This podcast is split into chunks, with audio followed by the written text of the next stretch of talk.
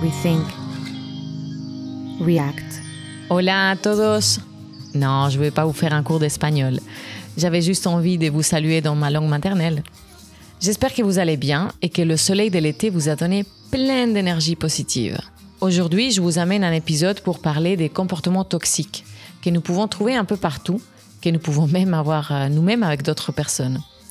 Ça fait longtemps que je voulais faire cet épisode. Un jour, en présence d'activistes écologistes qui dégageaient une sacrée énergie négative, qui avaient une attitude très agressive et qui prenaient un plaisir tordu à critiquer des personnes qui ne pensent pas comme eux, cette phrase est apparue dans mon esprit. L'écolo toxique existe. Avant, je me disais que dans ce milieu, comme nous partageons les mêmes valeurs, que nous voulons faire du bien, prendre soin de notre terre pour les générations futures, bah, que nous étions toutes et tous remplis de bonne volonté.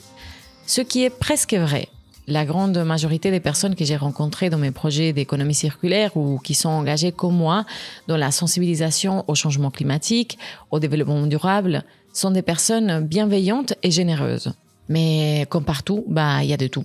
Bref, cette question a continué à me travailler l'esprit. Euh, pourquoi il y a des écolos qui veulent la protection de la nature, prendre soin d'elle, transformer notre société en une société meilleure, mais qui ont eux-mêmes des comportements toxiques? Et quand je dis toxiques, je veux dire des comportements qui peuvent être psychologiquement nocifs. Qu'est fait qu'un militant ou militante écologique ou d'autres types de luttes, hein, dites bienveillantes, fasse du bullying en ligne? Et en plus avec la bienplaisance de sa communauté. Est-ce que la fin justifie les moyens? Qu'est-ce fait que nous puissions nous comporter ainsi? Voilà, moi, je me pose toujours plein de questions sur beaucoup de choses, sur le fonctionnement du monde et de nos agissements. Et pour discuter sur ces réflexions concernant nos comportements, j'ai le plaisir d'accueillir virtuellement deux invités. Jeanne Kless, formatrice, productrice, militante et hôte du podcast Basilique, grâce à qui j'ai beaucoup appris sur comment développer un podcast, et Sarah Kohler, chercheuse et praticienne en écopsychologie à l'Université de Lausanne. Elle est auteure de la publication Vers la décroissance, Faire la paix avec la mortalité pour se reconnecter à la nature, une proposition écopsychologique pour un changement de paradigme. Ceci s'appelle une approche existentielle et écopsychologique. Si vous avez l'impression que je parle chinois, c'est pas grave. Hein. Sarah, elle va tout nous expliquer un petit peu après. Avant de laisser place à l'entretien, je vous rappelle que Rethink and React, c'est un podcast indépendant qui ne reçoit aucun soutien financier. Donc, si vous aimez ce podcast, n'hésitez pas à le partager. Cela permettra à d'autres personnes de le découvrir. Déjà, merci d'être là et bonne écoute.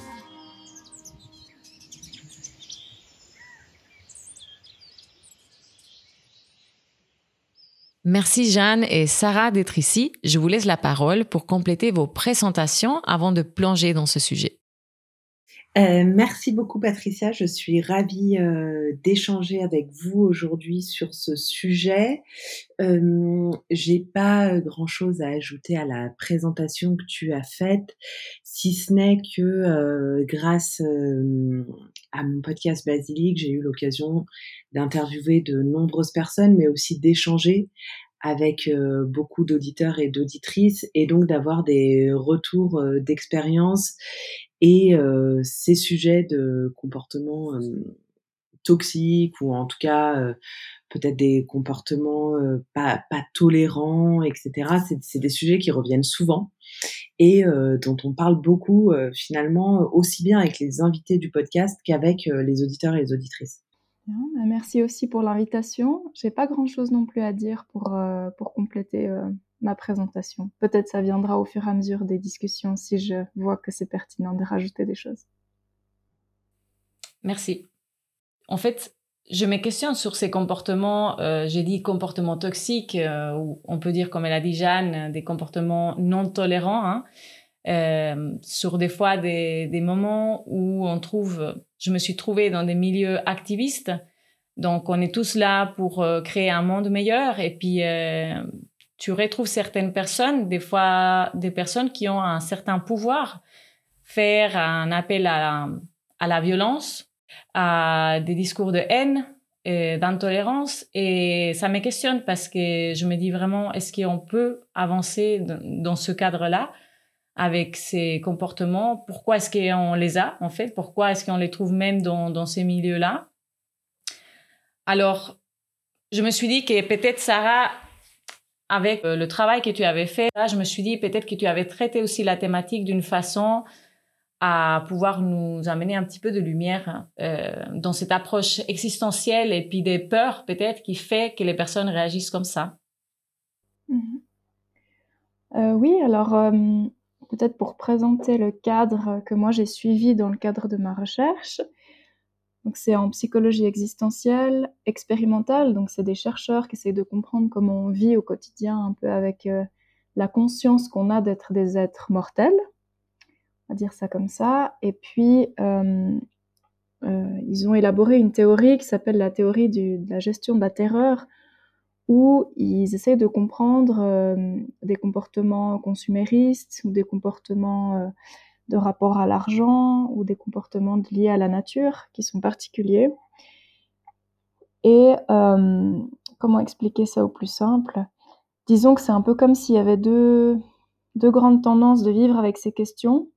Euh, qui sont liées à deux grandes théories sur le sujet qui sont développées, euh, soit d'une manière assez défensive, c'est-à-dire qu'on va pas trop vouloir y penser, on fait un peu l'autruche, on, met ça de côté, et une autre théorie qui s'est développée euh, plus récemment, qui dit qu'en fait il y a aussi une manière de vivre tout ça en, en confrontant de face ces enjeux-là, ces peurs, etc., pour pouvoir les apprivoiser et vivre mieux.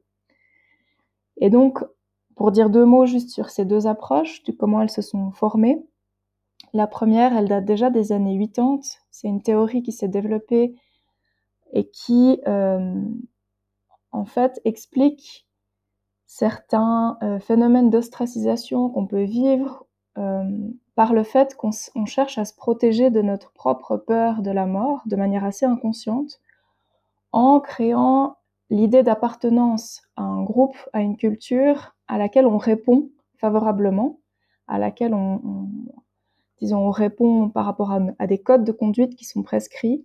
En répondant à ces codes, on tire une espèce d'estime de nous-mêmes, euh, parce qu'on le, voilà, on le voit aujourd'hui, on a des codes prédéfinis dans notre culture. On sait que si on se comporte de telle ou telle manière, on va pouvoir tirer une sorte d'estime de soi.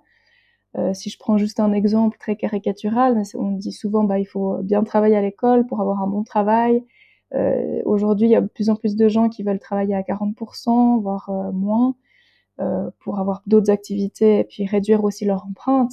C'est quelque chose qui est des fois mal vu, où on a l'impression que ces gens sont des fainéants, en tout cas de certaines visions du, du monde. Et donc ça, ça peut s'expliquer parce qu'on a comme créé une culture, des codes qui vont comme nous perdurer après notre propre mort et c'est comme si on tirait de là une sorte d'immortalité symbolique un peu et puis, c'est des pourvoyeurs de sens qu'on a intégrés hein, de manière un peu inconsciente, qu'on reproduit finalement.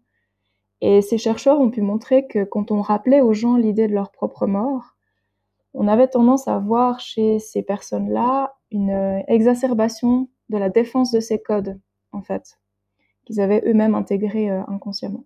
Ce qui est intéressant, juste pour préciser, c'est que dans cette approche-là, le protocole expérimental essaye de se rapprocher de ce qu'on peut vivre au quotidien dans notre rapport à la mort, c'est-à-dire qu'on n'est pas tout le temps confronté, même assez peu en fait finalement, mais plus de manière à, on va dire, latente, comme ils appellent ça, c'est dans une conscience qui n'est pas euh, frontale. Et donc, quand ils rappellent aux gens l'idée de leur propre mort, ils leur font faire un jeu après pour essayer de faire en sorte que cette conscience euh, aille dans, la conscience latente.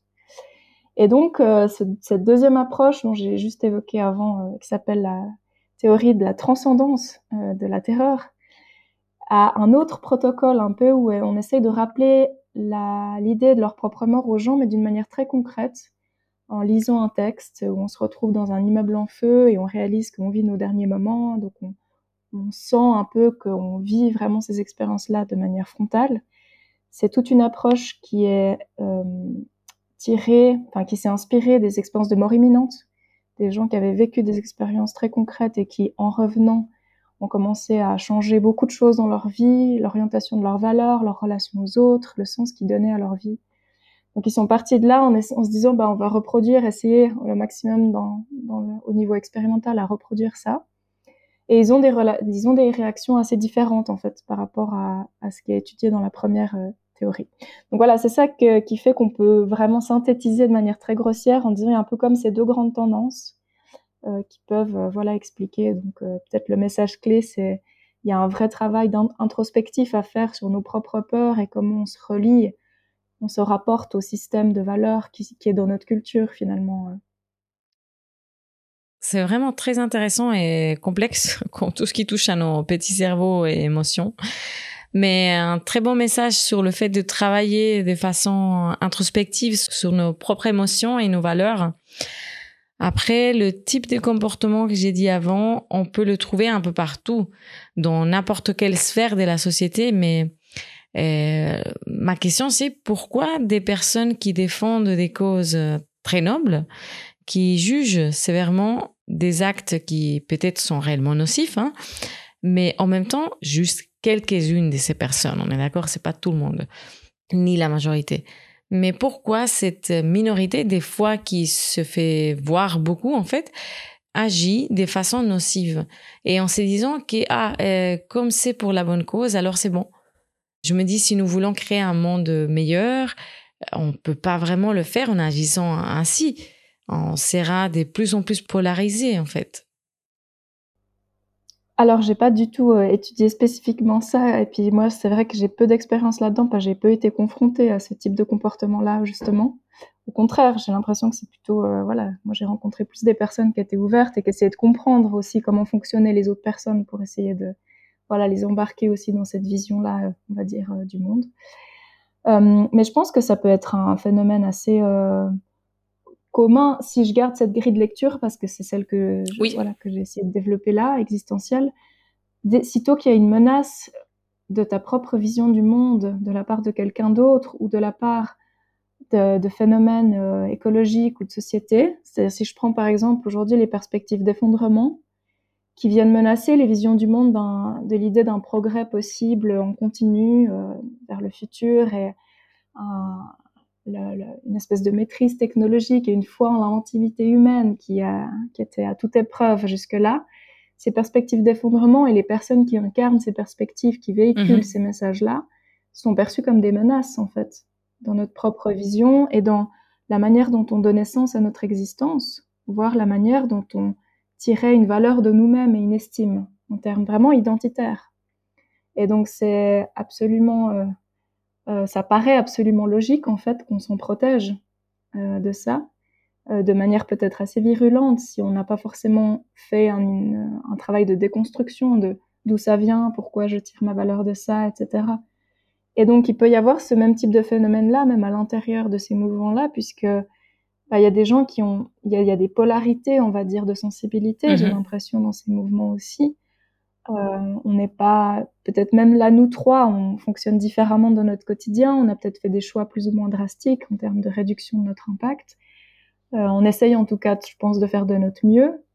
Mais il y a peut-être des personnes pour qui c'est plus difficile. Et puis, dans ce panorama-là, c'est peut-être une manière aussi de, ben, de défendre ce qui fait sens pour nous quand on arrive à un certain, une certaine polarité, je sais pas, et de voir des autres personnes qui défendent pas à ce point-là, en fait, ce à quoi on est arrivé comme conclusion.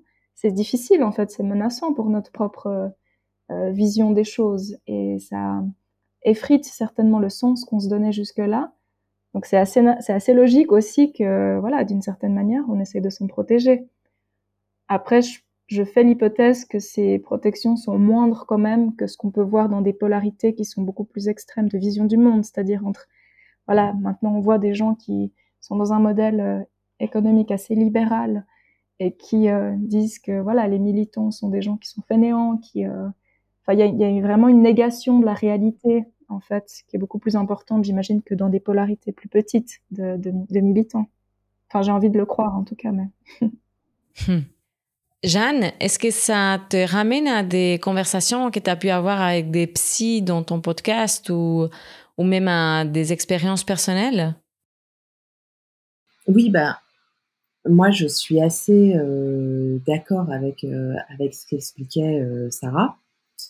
je pense que il y a un paramètre qui est très important à prendre en compte, qui est celui de l'urgence, et que à partir du moment où euh, on prend conscience euh, du dérèglement climatique, ça devient euh, une pensée presque obsessionnelle pour nous. On passe par différentes phases de sentiments. Il peut y avoir de la terreur, de l'appréhension, de la colère, du déni aussi, c'est normal et, on en a tous besoin. Euh, mais on passe par une multitude d'émotions et de sentiments. Mais ce sentiment d'urgence, il exacerbe toutes nos émotions parce que on a l'impression qu'il faut agir vite, ce qui est vrai. Euh, pour autant, on peut pas demander à tout le monde d'agir aussi vite que nous. Et puis sûrement que nous, on n'agit pas aussi vite que ce qu'on aimerait. Et pour avoir euh, enregistré différents épisodes avec des, des, psychologues qui sont vraiment spécialisés sur ces enjeux euh, climatiques, dont Charlie Schmeber ou euh, Yvan-Marc Julliard par exemple, les deux, en fait, ce qui m'expliquait et ce que je trouvais assez intéressant, c'est que euh, on est dans un bouillonnement émotionnel quand on est euh, militant ou quand on est euh, face à cette urgence climatique. Et en fait, on est à un stade tout le temps où la moindre goutte d'eau va faire déborder un vase qui est déjà trop plein et donc va entraîner des réactions disproportionnées. On ne sera pas en capacité euh, de contrôler sa colère parce que, en fait, ça va venir vraiment nous titiller trop fort. Et ce qu'il faut faire, et c'est pas facile, euh, mais c'est en fait prendre euh, du recul sur la situation et essayer d'éviter ce bouillonnement émotionnel parce que déjà il est pas bon pour notre santé. Hein, on, va, on va s'abîmer, abîmer notre système bien trop vite si on est dans un bouillonnement émotionnel perpétuel. Donc il faut essayer de déjà soit être plus apaisé. Alors il y a des jours où c'est facile euh, et il y a des jours où c'est plus difficile. Et en fait, euh, les deux euh, psychologues à qui j'ai tendu le micro, ils expliquaient bien que la priorité, c'est prendre soin de soi. Parce que pour prendre, prendre soin des autres ou prendre soin d'un écosystème ou prendre soin euh, de notre biodiversité. Si on prend pas soin de soi et qu'à l'intérieur de nous, en fait, on est dans une situation de détresse euh, émotionnelle, on parviendra pas à euh, transmettre le message de la bonne façon, on parviendra pas à être intelligible non plus parce que essayer de discuter avec quelqu'un qui partage pas la même vision du monde que nous, si on n'est pas capable de lui expliquer avec des mots posément sans s'énerver, sans lui crier dessus, euh, et ben en fait, tout de suite, forcément, la personne en face de nous, si on commence à lui crier dessus, elle va se braquer et potentiellement, nous, ça va nous décrédibiliser dans les mots qu'on est en train d'essayer de, de formuler pour faire passer nos idées. Et donc ça, c'est, je pense, super important de l'avoir en tête. Euh, pour autant, c'est pas pour ça que c'est facile de redescendre et, de calmer ce bouillonnement euh, émotionnel tout simplement parce que euh, il y a une urgence qui est réelle et que ça prend du temps euh, d'assimiler tout ça. Euh, plusieurs psychologues disent que on passe par des étapes qui sont similaires à celles du deuil. Donc il y a une phase de déni, il y a une phase de profonde tristesse, un sentiment d'inaction, et puis ensuite on a un regain d'énergie, on a envie de bah, d'avancer, de passer à l'action, etc. Mais tout ça, ça prend vraiment beaucoup de temps. Et, euh, et, il faut trouver en fait ce qui, euh, ce qui nous aide nous à euh, limiter ce bouillonnement émotionnel. Peut-être que ça va être de couper les informations pendant plusieurs jours, mais c'est ok. C'est pas un problème en fait. On a le droit de pas toujours être euh, au courant de tout, et c'est très compliqué parce que quand on découvre ces sujets-là, ou même quand on les découvre pas, mais qu'on gravite dans cet univers, on a envie d'être toujours plus informé, euh, d'être au courant, d'avoir lu les derniers rapports du GIEC, etc. Sauf que parfois, c'est pas forcément ce qui va nous faire du bien. Et donc, si ça nous fait pas du bien, c'est difficile, si nous, on n'est pas bien, de faire du bien euh, aux autres. Donc ça, je pense que c'est assez important de l'avoir en tête. Et, euh, et en fait, c'est pas c'est pas égoïste de se recentrer sur soi. en fait, moi, la façon dont je le perçois quand, quand j'échange avec euh, les auditeurs et les auditrices, c'est que euh, voilà, la cause est tellement importante et bien plus grande que notre seul individu que euh, on se dit non mais moi c'est rien par rapport à tout ça, etc. Sauf que si en fait, parce que si nous on n'est pas en forme, et eh ben on peut pas lutter de la bonne façon, on peut pas faire passer les bons messages, Et donc, on se retrouve dans une espèce de, colère euh, et, euh, et, on peut en arriver au burn-out militant, par exemple, hein, qui est un, phénomène bien connu, euh, malheureusement encore trop présent, parce que on est un épuisement, en fait, un épuisement physique, un épuisement mental. Et euh, le burn-out militant, il nous conduit à quoi? Il nous conduit à, à, nous reposer et à prendre du temps pour, euh, pour nous relever, en fait. Donc avant d'en arriver là, bah, c'est assez important selon moi et, et peut-être qu'on ne dit pas assez de prendre soin de soi aussi. Ah, ça, ça, rejoint complètement aussi cette euh, vision de l'éco-psychologie. Hein. De cette l'éco-psychologie, peut-être on va la définir un peu après, mais en gros un mouvement qui, euh, qui essaie de répondre à la crise écologique d'une certaine manière en allant aux causes de cette, euh, cette crise-là et qui vraiment pose l'idée qu'il y a un continuum entre notre santé et la santé de la planète. Donc, euh, je trouve que c'est vraiment important, puis de, de, sortir de cette vision que c'est égoïste de prendre soin de soi. Mmh. C'est de prendre soin d'un soi qui est en fait complètement en interdépendance avec tous les autres éléments. Donc, c'est quelque chose, c'est d'élargir la perception qu'on a de nous-mêmes en se disant, bah, je suis un maillon de tout ça. Donc, si moi, je prends soin de moi, je vais prendre soin aussi des autres. En général, je vais avoir des comportements qui sont moins impactants aussi parce que Enfin, tout ça est lié en fin de compte. Mhm. Quand j'ai écouté, Jeanne, euh, je me suis dit, en fait, il y a plusieurs euh, choses qui me sont venues à l'esprit. Hein. Par exemple, euh, bah, vous savez, enfin, Sarah, toi, tu sais pas, mais Jeanne, je t'avais dit, hein, j'avais invité Roxane de Dear, Dear Lobbies euh, à cet enregistrement. Malheureusement, c'était impossible pour elle d'être là. Mais typiquement, elle, c'est une militante française qui, voilà, s'est exprimée à, sur plusieurs thématiques et s'est vue, en fait, aussi être mise de côté, entre guillemets, par euh, certains militants et même euh, très critiquée. Euh, là récemment, par exemple, parce qu'elle s'était pas exprimée sur les, violences policières en France et elle n'avait rien posté sur ça sur les réseaux sociaux. Et ben récemment, elle a reçu quand même des, des, des grands critiques par rapport à ça lui exigeant de, de prendre de prendre parole euh, aux positions et puis, chose qu'elle refusait de faire, en fait. Et je me dis, bah, il y a un petit peu ça. Des fois, il y a aussi euh, des violences. C'est quand même minoritaire, mais ça existe. Puis après, dans les réseaux sociaux, ça devient un truc très gros où on va euh, harceler euh, la personne qui, tout d'un coup, a un avis qui diffère.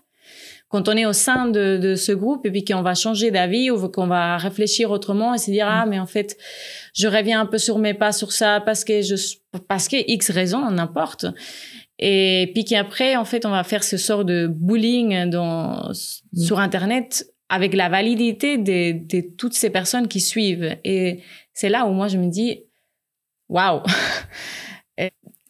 Est-ce qu'à un moment donné, on ne doit pas faire appel à toutes ces personnes qui suivent, tu vois, aveuglément euh, Ou l'année passée, je ne sais plus quel politicien, c'était aussi en France, euh, qui avait pris l'avion pour aller à l'anniversaire de son fils, ou je ne sais plus quoi, et qui avait reçu des énormes critiques avec des, des, des centaines de, de, personnes critiquant en ligne.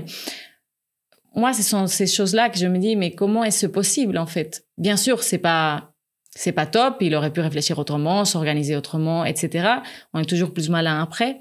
Mais voilà, on, revient peut-être à cette, à cette peur, à cette urgence, à ces, toutes ces émotions, à ce travail interne qu'on doit refaire. Bah, moi, je partage ton avis. Je suis vraiment contre euh, ces, ces, manières qu'ont certains euh, écologistes d'encourager leur communauté à aller euh, shamer en ligne euh, directement euh, en individu. Autant avec des grandes entreprises, euh, je trouve que c'est différent parce que c'est la responsabilité d'une personne morale. Euh, et c'est pas la même chose. C'est pas la même chose de menacer Total ou euh, d'incriminer Total pour le projet hip-hop, Tout à fait. qui est une catastrophe climatique et un écocide. C'est pas du tout la même chose d'aller sous leurs réseaux sociaux, les taguer pourquoi pas, alors moi c'est pas ma vision du monde, mais les insulter, etc. Euh, mais quand on s'adresse à un individu et qu'on n'a pas tout son historique, euh, moi je suis vraiment contre ces pratiques-là et je partage l'avis de Roxane là-dessus. On, en discute beaucoup ensemble parce que c'est compliqué en fait. Il y a, il y a vraiment deux écoles Et, et il faut jamais oublier d'où on vient aussi. on n'est pas tous nés complètement écolos. on n'a pas tous fait des choix radicaux du jour au lendemain. Et en fait, euh, aller shamer euh, une entrepreneuse parce qu'elle a pris l'avion pour ses 30 ans pour aller à Bali parce que c'était le rêve de sa vie, est-ce que c'est là où on doit mettre notre énergie? Et inviter sa communauté, je parle de, de faits qui, qui, se sont passés, hein, et inviter sa communauté à aller shamer cette personne-là, en remettant en cause ses motivations pour son activité euh, entrepreneuriale qui est euh, durable et, et consciente, euh, quel est l'intérêt? Moi, je, je ne sais pas.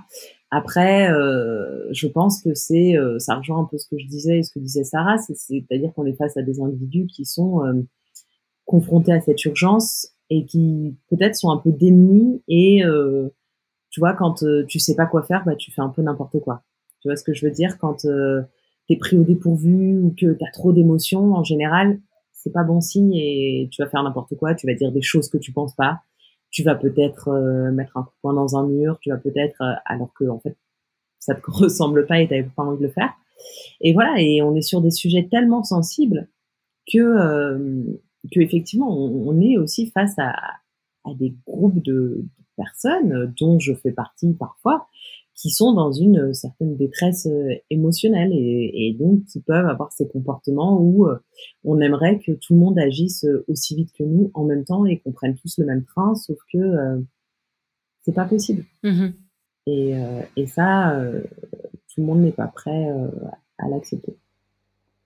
J'ai l'impression que ça pose aussi la question de la, de la responsabilité et du mmh. coupable. On veut trouver un coupable parce que c'est tellement mmh ça, c'est tellement humain. Enfin, on a, on a aussi, il y a plein d'études qui montrent que, autant au niveau existentiel que au neuroscientifique, où on chercherait du sens tout le temps pour euh, simplement comprendre comment le monde fonctionne, c'est tout à fait, enfin, c'est quelque chose qu'on a depuis que qu'on s'est développé, quoi, qui est dans notre cerveau primaire, je sais pas. Euh. Et donc, du coup, on a, on a vraiment besoin de aussi trouver un coupable. Et puis, peut-être là, c'est difficile, ces questions-là, parce que la responsabilité, elle est partagée, elle est diffuse, elle est, euh, ouais, voilà, c'est très compliqué. Et puis après, ben c'est, moi je rejoins l'idée de, oui, se battre peut-être euh, pour changer de système global, euh, changer les interrelations, changer les relations de pouvoir. Euh, ça, ça, ça, paraît peut-être plus efficace en fait aussi que de, voilà, cibler des individus qui au final sont aussi à leur petite échelle euh, un maillon de cette mmh. grande chaîne. C'est plutôt de comprendre en fait comment ce, cette grande chaîne fonctionne et puis où il s'agit de tirer les ficelles pour euh, changer euh, le plus efficacement possible les choses. C'est complexe. C'est sûr. Bon, dès que ça touche à, à l'humain et notre, notre cerveau, je trouve que c'est complexe. Est-ce que tu voudrais quand même expliquer un petit peu plus sur euh, l'éco-psychologie? Euh, Oui. Euh, du coup, ben, en quelques mots, l'éco-psychologie, c'est un mouvement transdisciplinaire qui est né aux États-Unis en réaction à la situation écologique de l'époque. Il y a déjà des prémices dans les années 60-70 auprès de psychologues et de militants, des philosophes. Donc, il y a vraiment plusieurs personnes qui ont participé à faire émerger ce mouvement. Et le terme s'est cristallisé dans les années 90. Et en gros, c'est euh, la, volonté de partir à la racine de la situation écologique actuelle. Pour les éco-psychologues, la racine se, se, logerait dans notre euh, illusion de séparation avec le monde du vivant, ce qu'on appelle communément la nature dans notre société, qui regroupe euh, voilà l'ensemble de ce qui fait qu'on peut vivre aujourd'hui. Et euh, pour les éco-psychologues, déjà depuis la sédentarisation, il y aurait les prémices d'une espèce de cassure dans notre rapport au monde, qui se serait accentuée dans notre histoire humaine, qui ferait qu'aujourd'hui, ben, on n'a plus vraiment la perception de notre impact euh, direct ou diffus sur cette nature, et donc du coup, on n'a plus le feedback nécessaire pour réorienter nos comportements. Parce que si effectivement, je peux, je sais pas, acheter euh, des produits où je sais pas du tout comment ils ont été fabriqués, dans quelles conditions, avec quelle matière, avec qui, par quelle personne, etc.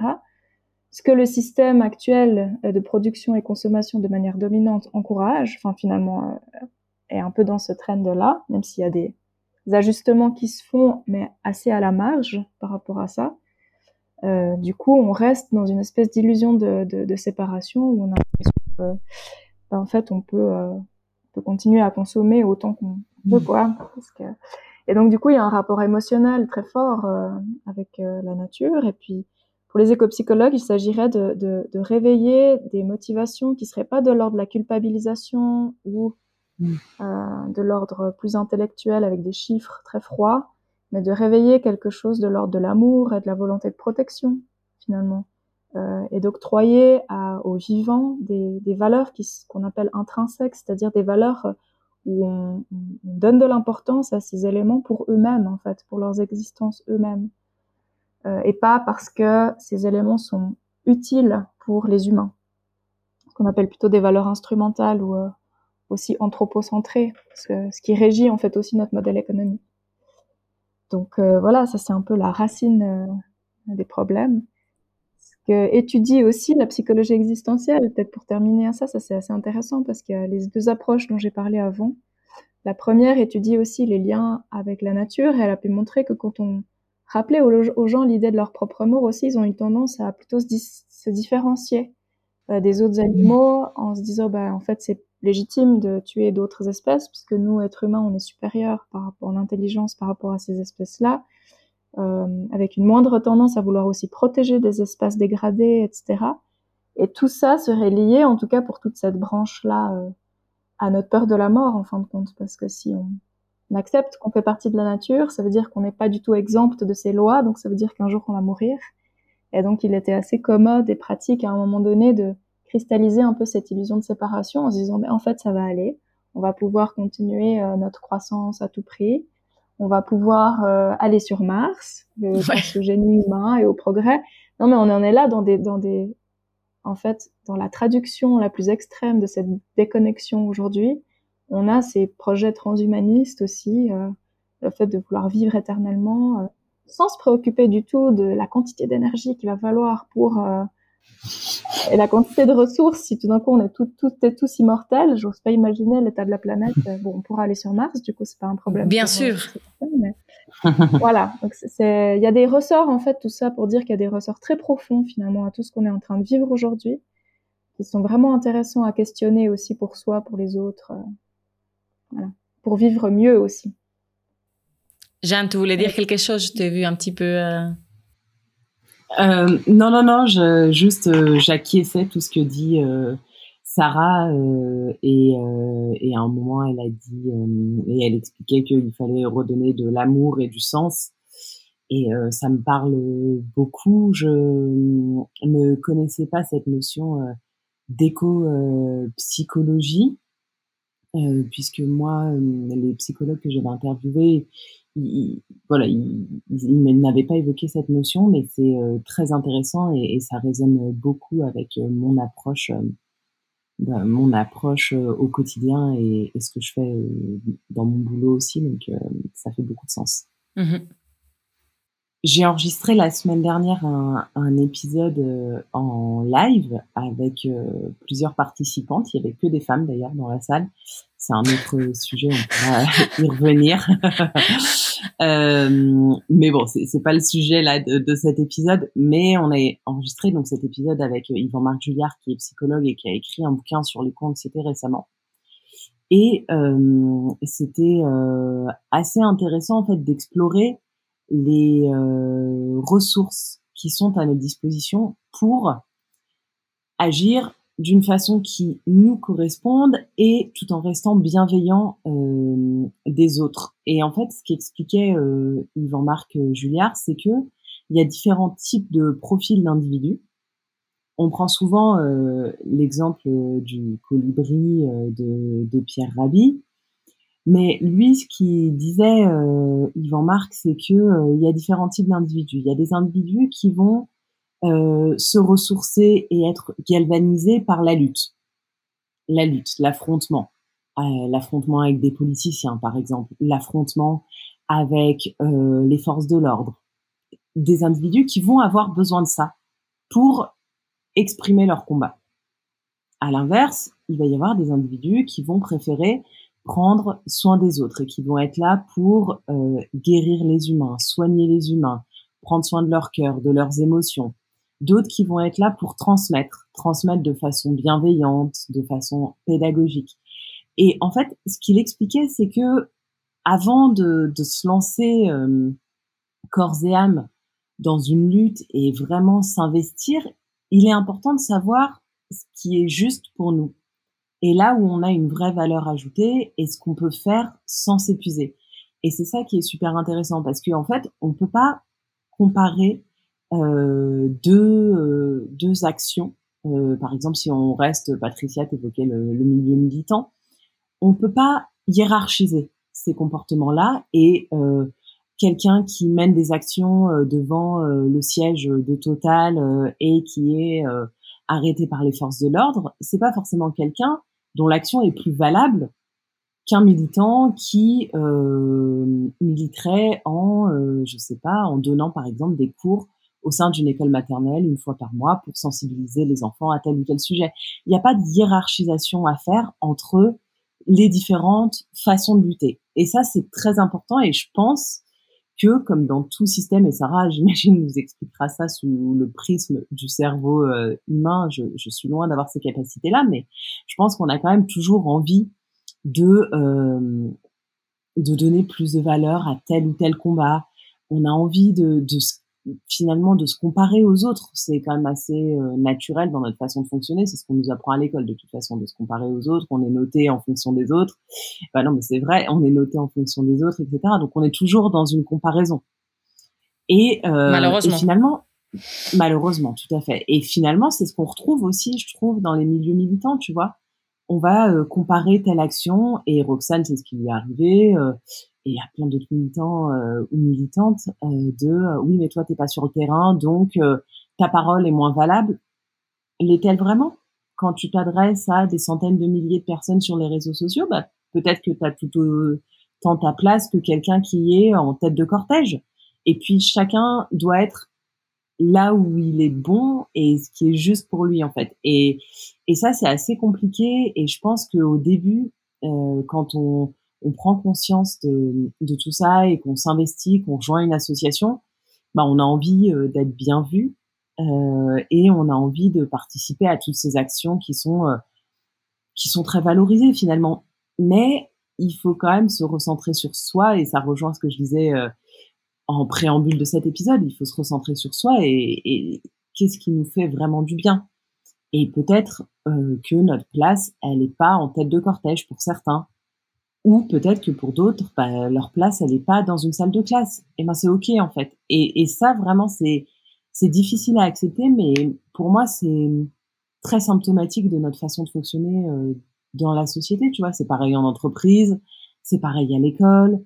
Euh, ça peut être pareil dans certains euh, groupes d'amis ou associations de quartier euh, non écologistes ou juste des associations euh, de quartier euh, tout simple. Et, euh, et voilà, et ça, on en revient toujours à la même chose, mais se connaître soi pour mieux lutter, ça me semble quand même indispensable. Oui, je suis d'accord avec ça. Moi, j'ai l'impression que ça me fait beaucoup de bien parfois de me dire qu'on est dans une espèce d'énorme mutation, une espèce d'énorme mutation culturelle, de valeurs, de référentiels qui étaient jusqu'ici euh, pas vraiment questionnés et qui aujourd'hui s'effritent face aux perspectives d'effondrement possibles de nos sociétés. Et donc, si je mets, si je simplifie à outrance et puis que je mets dans un gros package euh, euh, ces valeurs plutôt individualistes, on se conçoit comme isolés les uns des autres, du coup en compétition, euh, où on tire notre estime du fait qu'on fait plus que les autres, qu'on fait mieux que les autres, etc., etc. Bah, c'est sûr que si ces motivations-là, elles se, enfin, elles répercutent ou elles se gardent dans ces milieux plus écologistes, bah, ça produit les mêmes, euh, les mêmes mécanismes en fait. Et donc cette mutation-là, elle est présente déjà dans un certain nombre aussi de discours, de personnalités, ou je sais pas si je pense par exemple à Pablo Servigne, mm. j'ai l'impression qu'il incarne, qui a fait tout un travail de sur le deuil aussi introspectif, de c'est de se dire bon bah voilà, moi je, je fais ce qui me semble juste, euh, j'ai l'impression de tirer les ficelles où je peux effectivement tirer les ficelles, et comme on a besoin de monde partout, bah, c'est beaucoup plus rassurant de se dire que, ok, on peut trouver une forme de sérénité en étant là où on est, en faisant ce qu'on fait, en ayant confiance que d'autres personnes font ce qu'elles peuvent, là où elles sont et ouais. Donc effectivement, et puis en même temps, euh, donc, j'ai l'impression que c'est vraiment une question de motivation, de où on tire notre motivation. c'est plus de l'extérieur ou de l'intérieur. Mm-hmm.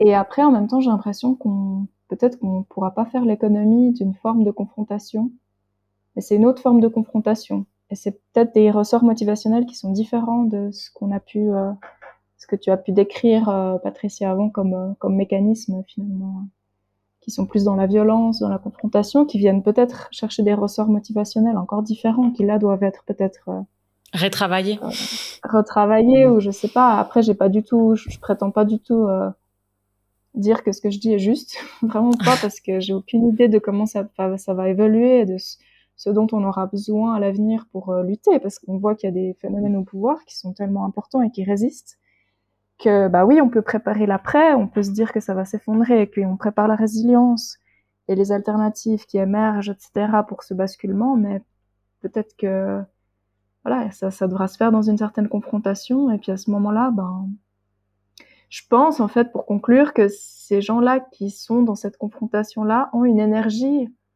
qui est sans doute saine en fait, euh, et belle, c'est-à-dire quelque chose qui, qui, qui l'émeut, qui doit pas être mis en question. C'est peut-être plus la manière d'être en lien avec les autres qui devrait être mis en question pour, en fait, stratégiquement, avoir encore plus de monde avec eux ou avec elles, je sais pas.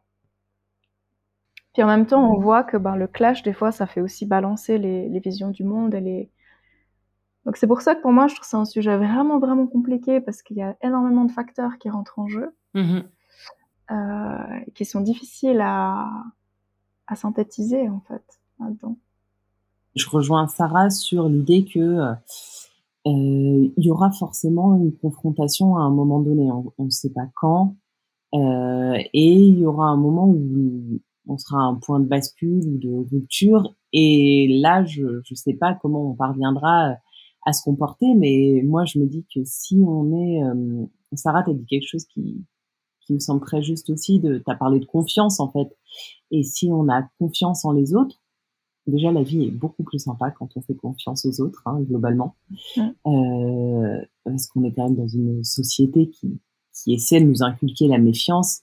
Mais euh, quand on fait confiance aux autres et qu'on a confiance dans le fait que chacun va faire ce qui est juste pour lui, bah ça nous apaise aussi et peut-être que cette confrontation elle se fera euh, différemment ou peut-être que l'urgence sera telle ou les mutations du monde seront telles que euh, ce sera plus les mêmes questions. C'est très difficile en fait de de se projeter.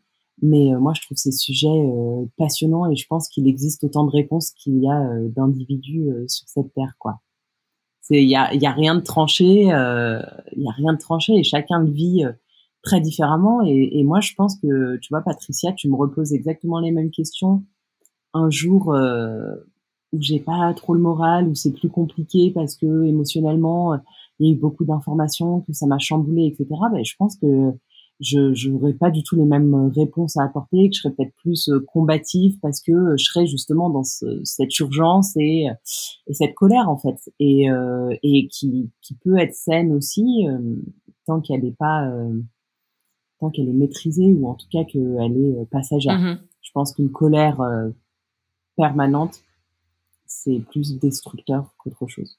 Tout à fait. Je suis un, entièrement d'accord avec ça. Bon, et puis avant de dire au revoir, est-ce que vous aimeriez encore dire une dernière chose à celles et ceux qui nous écoutent? J'invite à aller se documenter. Il y a un site web en Suisse romande qui s'appelle travailquirelie.ch euh, où c'est des techniques qui ont été élaborées par John Messi, qui a une quarantaine d'années maintenant, et qui donne beaucoup, beaucoup de pistes pour euh, apprendre à vivre avec ses émotions, les reconnaître, les exprimer, rencontrer d'autres gens qui partagent ces sensibilités-là, et euh, retrouver une force nouvelle pour agir. Si on se sent fatigué, si on sent qu'on ne sait pas quoi faire avec euh, l'anxiété, des inquiétudes qui commencent à nous handicaper au quotidien, si on se sent seul, vraiment aller voir le travail qui relie, il y a beaucoup de ressources. C'est super, alors merci beaucoup. Et sinon, est-ce que vous avez des livres, euh, Jeanne? Bon, tu pourras aussi me donner quelques épisodes de ton podcast, hein, que certainement on pourra mettre en description d'épisodes.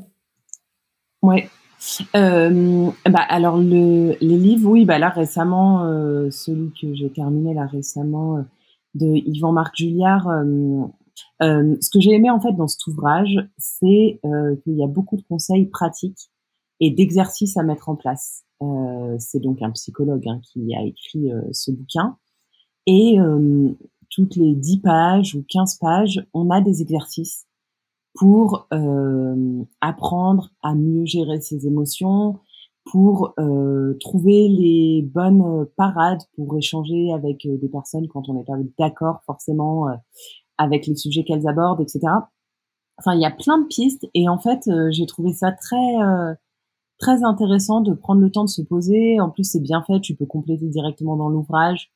donc c'est presque c'est un un livre, un manuel, mais c'est aussi presque un carnet de bord.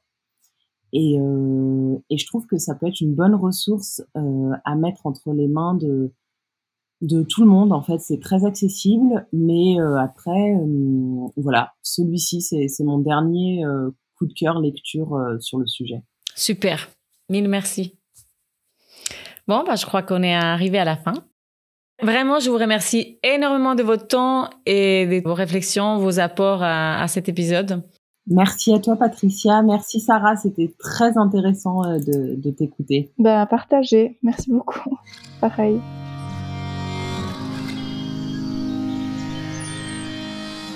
Avant de vous dire au revoir, je veux faire un débrief sur les idées que nous avons explorées dans cet entretien avec Jeanne et Sarah et aussi faire un lien avec les idées que j'ai eues suite à une discussion avec une neuropsychologue concernant les comportements que j'ai nommés comme toxiques. Alors, on a trois choses. La première, comme vous l'avez entendu, notre bien-être mental et émotionnel qui est lié à notre connexion avec la nature. Beaucoup des problèmes de santé sont liés à notre déconnexion croissante de la nature, à notre mode de vie moderne loin des environnements naturels. De la même façon qu'un être humain n'est pas fait pour être assis 8 heures ou 9 heures par jour sur une chaise sans bouger et enfermé entre quatre murs la plupart de sa vie, un être humain n'est pas fait pour être déconnecté de la nature et des écosystèmes desquels nous faisons partie, que nous le voulions ou pas. C'est pas pour rien qu'une étude espagnole confirme que le fait d'être régulièrement en contact avec la nature est bénéfique pour notre santé mentale. L'étude en question conclut qu'on a beaucoup plus de chances d'être heureux si on vit dans un endroit qui correspond à la règle 3-30-300. Cela veut dire apercevoir trois arbres depuis son logement, vivre dans un quartier où au moins 30% de l'espace est arboré et habiter à moins de 300 mètres d'un espace vert, comme un énorme jardin de ville ou une forêt. La deuxième, c'est qu'on a les préoccupations grandissantes concernant le changement climatique, la perte de biodiversité et d'autres enjeux environnementaux, comme par exemple le gaspillage, la pollution ou l'approvisionnement des ressources ou d'eau potable dans le futur. Si j'ai bien compris ce que Sarah nous a expliqué, c'est que l'écopsychologie cherche à rétablir cet équilibre entre les humains et la nature, dont le but est d'améliorer à la fois notre bien-être personnel et la santé de la planète. Donc, nous avons ce lien profond qui nous unit à la nature et duquel nous avons besoin, et notre fort désir de protéger ce qui compte le plus pour nous et pour les générations futures. Et la troisième chose vient d'après mon échange avec la neuropsychologue qui a une expertise sur le thème des blessures d'enfance. Ces blessures, souvent enracinées dans nos premières expériences de vie, peuvent façonner notre perception du monde et nos interactions, dont nos réactions. Elles peuvent être à l'origine de certains de ces comportements toxiques, et c'est pour ça que nous pouvons les retrouver dans toutes les sphères de la société et au sein de n'importe quel groupe, même euh, s'il se veut un groupe bienveillant. Reconnaître ces blessures et travailler à les guérir est une étape essentielle pour nous connecter plus profondément avec nous-mêmes et avoir des relations plus apaisées avec les autres. Et ici, attention, presque la totalité des personnes ont des blessures d'enfance même si vous avez eu une soi-disant enfance de rêve ou des parents vraiment aimants, il y a des blessures, pour certaines personnes plus grandes et profondes et pour d'autres plus légères. Et ceci rejoint ce qu'on a parlé avec Sarah et Jeanne sur le travail d'introspection et l'importance de prendre soin de soi.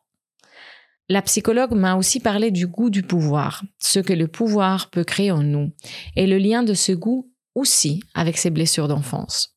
Enfin, c'est un sujet hyper intéressant qui mériterait vraiment un épisode tout entier. Revenons à ces trois choses qui font un sort de puzzle. En regardant ces pièces de puzzle que j'ai fait, on comprend que notre chemin intérieur va de la main avec nos actions extérieures. Et prendre soin de nous, c'est pas juste aller au spa. Alors ça peut aider, hein. Mais prendre soin de nous, c'est prendre soin de nos émotions.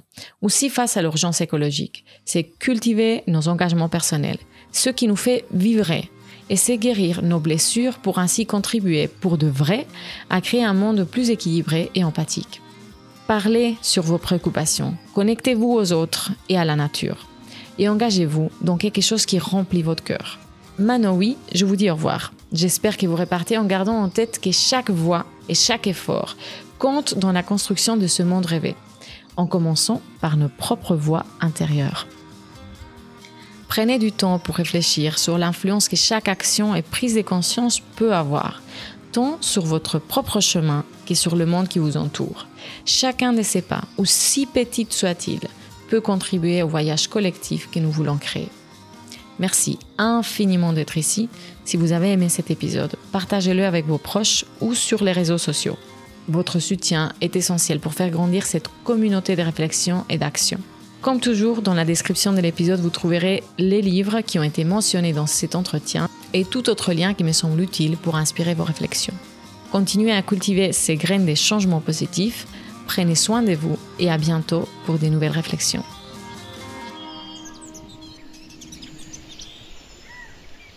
Rethink. React.